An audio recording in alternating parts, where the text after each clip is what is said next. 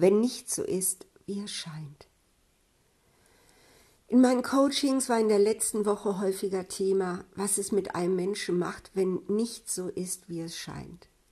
Wenn wir unser Leben als irreal erleben, Familie, Beruf, Medien, Nachbarn, Freunde, wenn das Gefühl immer stärker wird, dass alles herum nur ein Bühnenszenario ist, so wie in der Truman Show. Du wirst von Moment zu Moment verarscht. Alles Lüge. Nichts und niemandem kannst du trauen. Deine Nachbarn beobachten dich, in den Medien beschallt man dich unablässig mit Propaganda, die deinen Geist gefügig machen soll. Dein Partner betrügt dich, spielt dir gleichzeitig vor, alles wäre in Ordnung. Dein bester Freund lacht hinter deinem Rücken über dich. Auf der Arbeit laufen Intrigen, um dich dazu zu bringen, zu kündigen. Du lernst, dass man niemandem trauen kann. Misstrauen ist ein ständiger Begleiter. Einsamkeit ist ein ständiger Begleiter. Freudlosigkeit ist ein ständiger Begleiter. Du bist krank am Schein der Welt. Es ist schlimm, wenn Schlimmes passiert, wenn Menschen Gewalt erfahren, Krankheit, Verlust, wenn sie verraten und verstoßen werden. Doch schlimmer ist es, dem Schein nicht mehr trauen zu können verloren zu sein in einem Szenario, das permanent ausholen kann zum Vernichtungsschlag. Woher kommt bloß dieses Grundmisstrauen?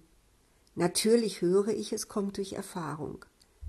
Es kommt dadurch, dass man unzählige Male vertraut hat und jedes Mal bis ins Mark enttäuscht wurde. Es kommt, weil man sich schützen will vor dem unerträglichen Schmerz, unbedeutend zu sein für alles, woran man glaubte. Auch ich kenne diesen Schmerz. Viele Jahre lang habe ich mit der Einstellung gelebt, ich wäre schuld an allem, was passiert.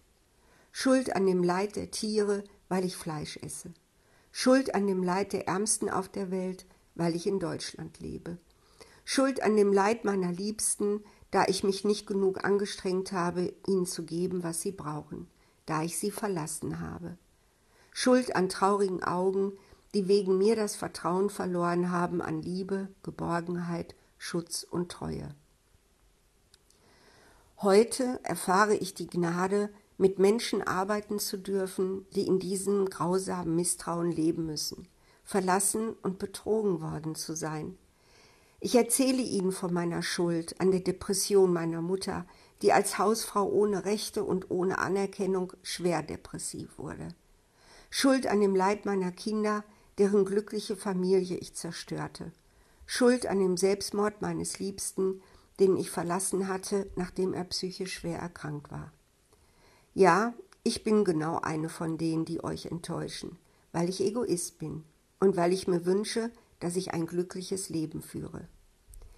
Je älter ich werde, desto stärker und direkter wird dieser Wunsch. Wenn ich unglücklich werde und wenn mich etwas stört, handle ich schnell, oft genug blitzschnell.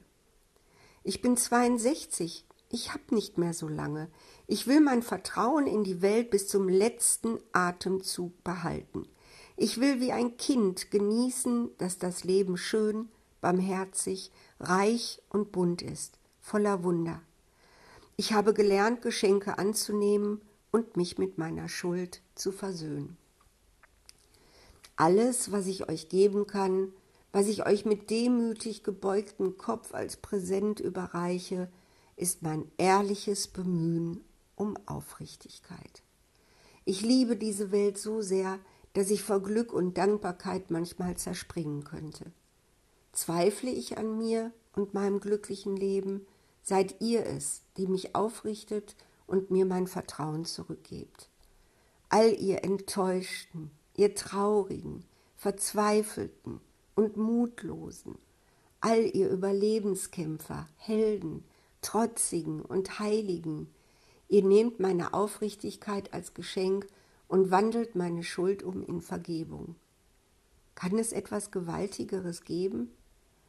Ich danke euch und werde versuchen, mich dieser Gnade würdig zu erweisen.